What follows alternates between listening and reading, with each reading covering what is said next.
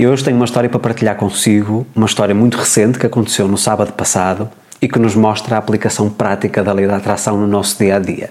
Lei da atração na prática. Como é que isto funciona? Todos nós sabemos, de uma forma ou de outra, que o nosso alinhamento vai influenciar o meio que nos circunda e, obviamente, que também vai influenciar os resultados que nós temos na vida. Então, a questão da cocriação consciente, de nós conscientemente co-criarmos a nossa realidade, é muito importante no dia a dia. Seja para encontrar um local de estacionamento no local de difícil acesso uh, ou com muito tráfego, de encontrar uma vaga num restaurante favorito quando está tudo cheio. Isto é uma coisa que acontece com muita frequência. Quando nós aprendemos os princípios básicos da lei da atração e começamos a compreender a questão do nosso magnetismo pessoal, não é? Eh, o nosso campo eletromagnético, mais uma vez, é formado pelos nossos pensamentos, pelas nossas palavras e pelas nossas ações, então nós conseguimos, de alguma forma, trazer até nós aquilo que nós queremos, coisas simples, coisas banais, não apenas os desejos maiores, mas também coisas práticas do dia a dia. E sábado passado, eu, à semelhança de outros finais de semana, estava a pescar. Ah, quem me segue a partir do Instagram ou do Facebook certamente já viu fotografias minhas ah, na praia e a pesca é uma das, uma das atividades que eu tenho desenvolvido nos últimos, nos últimos 12, 13 meses, sensivelmente, e que é o meu escape semanal. Ou seja, é um momento em que eu consigo descomprimir e, tal como eu já disse anteriormente, para mim a pesca é uma meditação prolongada. Porquê? Porque durante os momentos, as horas que eu estou uh, na pesca, uh, aqueles momentos em que estou na praia, que estou ali com um mar belíssimo, num cenário muito, muito, muito interessante, uh, eu consigo estar só com os meus pensamentos, consigo tomar decisões, consigo reequilibrar-me, consigo energizar-me, porque para mim a praia é, é das melhores terapias que existem. E de facto, ah, como não, não podia deixar de ser, sábado passado o meu dia, às seis e meia da manhã, começou precisamente na praia a pescar com um companheiro de pesca, com um vizinho, ah, que normalmente vai, vai sempre comigo. Mas esse sábado começou de uma forma extremamente estranha. Porquê? Porque nós estávamos às seis e meia na praia, por volta das sete e meia tivemos duas pessoas que nos abordaram e que disseram que nós não poderíamos estar ali, que tínhamos que ir embora, porque ia haver um campeonato, portanto uma competição de vários clubes de pesca um, e que estava aquela área da praia delimitada para a competição.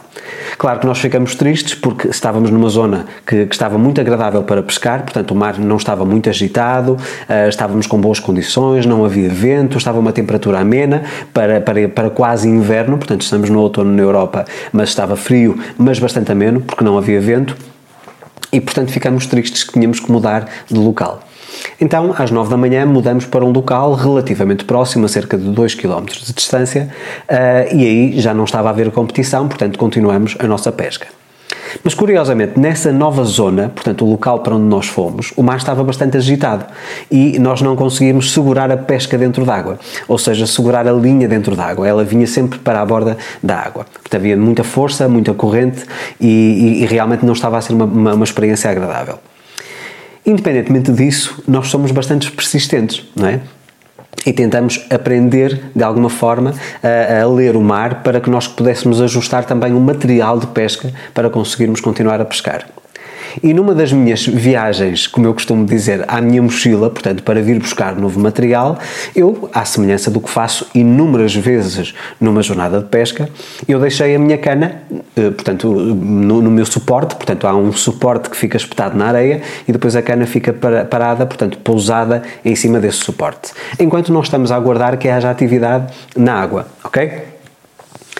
Quando eu deixo, ou seja, quando eu venho com o material uh, da, da minha mochila, eu achei algo estranho, porque nós estávamos com três canas a pescar, eu estava com uma e o meu companheiro estava com duas, uh, e só vi duas canas. E pensei que o meu companheiro tivesse, uh, eventualmente, até recolhido a cana e tivesse também ido trocar algum material, alguma parte técnica. E não, era a minha cana que estava a faltar e não sei como é que eu olho para o mar e vejo o meu suporte, portanto o suporte uh, que fica espetado na areia, deitado na areia, já praticamente a entrar dentro da água e a minha cana tinha desaparecido. Meus amigos, quando eu percebo que a minha cana tinha entrado mar dentro, ou seja, tinha entrado dentro do mar, tinha sido puxada, uh, eu fiquei completamente em pânico Porquê? Em primeiro lugar, porque é uma cana que tem já um apelo emocional, não se trata daqui da questão de material, não é? Eu não, não tinha aquela cana, portanto, os acidentes acontecem, comprava uma cana nova, até do mesmo modelo, sem qualquer problema, independentemente do valor ser alto ou não. Mas aquilo que me deixava mais triste era o carretel, como dizem no Brasil, ou o molinete, ou, ou o carreto, como nós chamamos aqui em Portugal, portanto, que é um tal linha que depois vai puxar o peixe, que lança e que depois que puxa aquele carreto, ou aquele carretel, ou aquele molinete era novo, não é? E era muito agradável, portanto, eu gostei muito do, do, do portanto, do material e da leveza, da suavidade, uh, e de facto deixava-me triste. E até porque o conjunto entre a cana e o carretel ou molinete uh, era realmente já algo especial para mim, porque tinha muito apelo emocional, eu já tinha partilhado a minha energia em termos de pensamento e decisões que já tinha tomado muito com aquele material enquanto estava a segurar naquela cana e portanto eu fiquei em pânico, não é? A primeira reação foi imediatamente ir junto da beira da água, portanto, aliás, andei mesmo dentro da água, com a água até à cintura, a tentar ver uma sombra preta, porque a minha cana é preta e o meu carretel também, para ver se conseguia ver na água a, a sombra, não é? Mas como a água estava muito, muito, muito agitada, o mar estava muito agitado, a, a primeira coisa que eu pensei foi: eu já não tenho mais cana. Ela desapareceu, ela foi mar dentro, não é? E naquele momento liguei à Maria José. Peguei no celular, peguei no telefone, liguei à Maria José e disse: Ó oh, Maria José, tu nem sabes o que aconteceu. Não é que eu vim buscar material à mochila, portanto que fica muito mais longe da água, não é? Para não ficar molhada. E quando chega a água, a cana tinha entrado mar adentro, ou seja, tinha entrado no mar. E estávamos a falar e eu estava bastante aborrecido e estava triste porque a cana não ia aparecer, era um material novo, era um material caro, uh, portanto havia apelo, apelo emocional e eu questionava-me: o que é que eu vou fazer? E Maria José disse: são coisas materiais, uh, não tens essa cana, compras outra cana, não há problema nenhum. E naquele momento em que ela me disse isso, e que me disse que não havia nada a perder, portanto que tinha só que comprar novo material, eu tive um clique e disse assim: não, eu estou a pensar exatamente no sentido oposto daquilo que eu quero. O que eu quero é que a cana apareça, ok? E aquilo que eu estou a dizer é que a cana não vai aparecer, eu já estou a dar como dado adquirido, que ela não vai mais aparecer. E imediatamente comecei a dizer: não, eu tenho a certeza que se eu estiver alinhado, que a cana vai aparecer. Eu não sei como, nem sei de que forma, ela vai aparecer. Então, naquele momento, mais uma vez, eu formatei o meu pensamento, eu tenho a certeza absoluta que ela vai aparecer. Eu comecei a dizer também que a cana ia aparecer e depois comecei a agir. E qual foi a ação? Foi ir começando a, a correr, portanto, a, a, cerca de 500 a 600 metros, porque a correnteza da água estava a levar para sul, portanto, o mar estava a correr para sul, então eu pensei, como o mar está a encher, a maré está a encher, eh, ela possivelmente pode numa hipótese muito remota, dar à costa mais a sul, ok? Junto com a correnteza. Mas era pouco provável. Mais uma vez, tinha o peso do chumbo, tinha o peso do carretel que afunda na areia, no fundo da, do mar, uh, e portanto a probabilidade era muito, muito pequena, ok? Curiosamente, da mesma forma como nós no início da manhã tínhamos, eh, portanto, estávamos no local onde foi feita a competição depois durante o dia, vários outros pescadores estavam lá que também trocaram para onde nós fomos, portanto, migraram para uma zona mais a sul. Então estavam cerca de 12 pescadores, todos bastante distanciados, tinha pescadores até 4 km de distância, sensivelmente. Então, quando eu comecei a ir pela borda da água a caminhar, portanto, eu não falei com nenhum pescador, não disse o que tinha acontecido, ninguém percebeu o que é que tinha acontecido. Eu acredito que, pela minha postura, pela minha forma física, pela, pela parte corporal, a minha linguagem corporal, eu estava à procura de algo importante na água. Ok?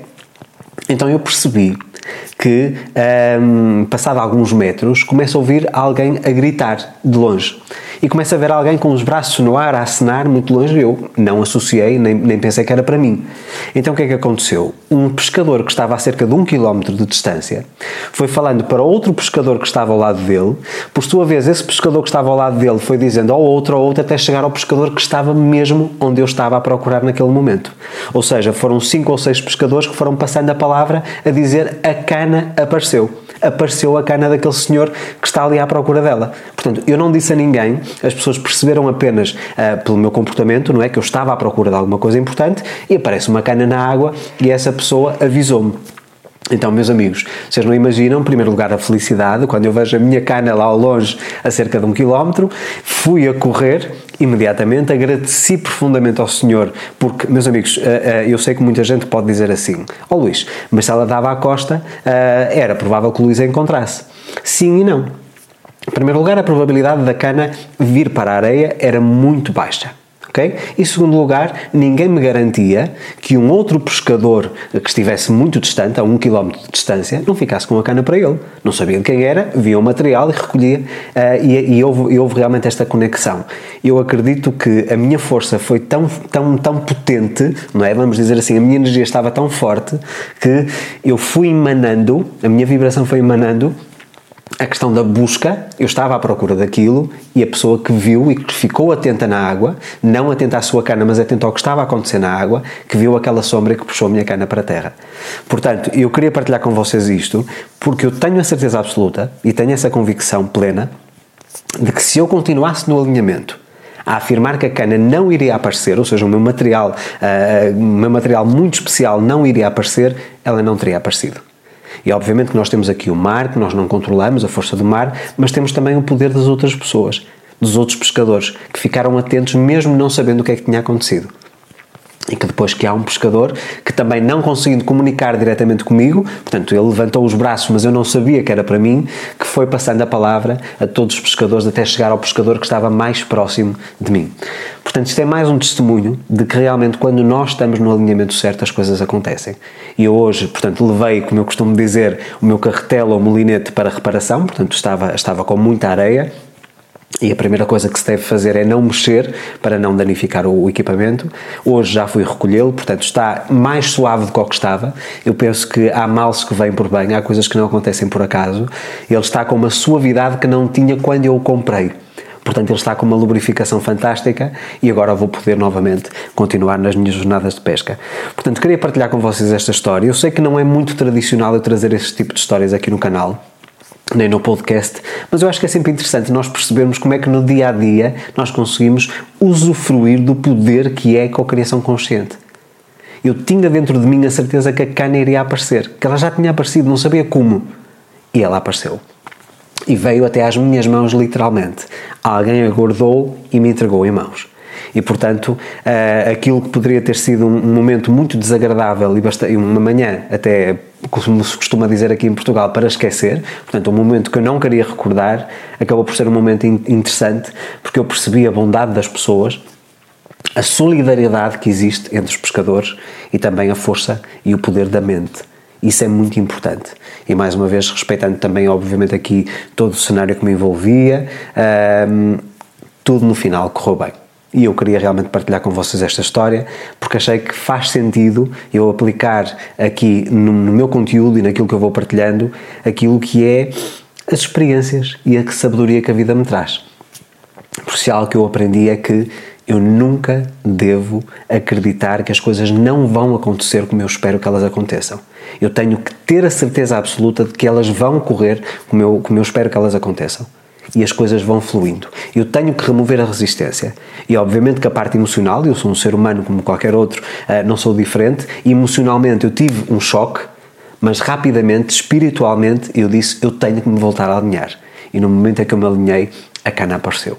Portanto, deixo-vos esta partilha, mais uma experiência da lei da atração na prática um, e que acredito que pode também inspirar-vos a vocês no dia a dia procurarem estar sempre alinhados e sempre com a consciência de que vocês podem co-criar a vossa realidade desde que vocês estejam atentos ao vosso alinhamento energético.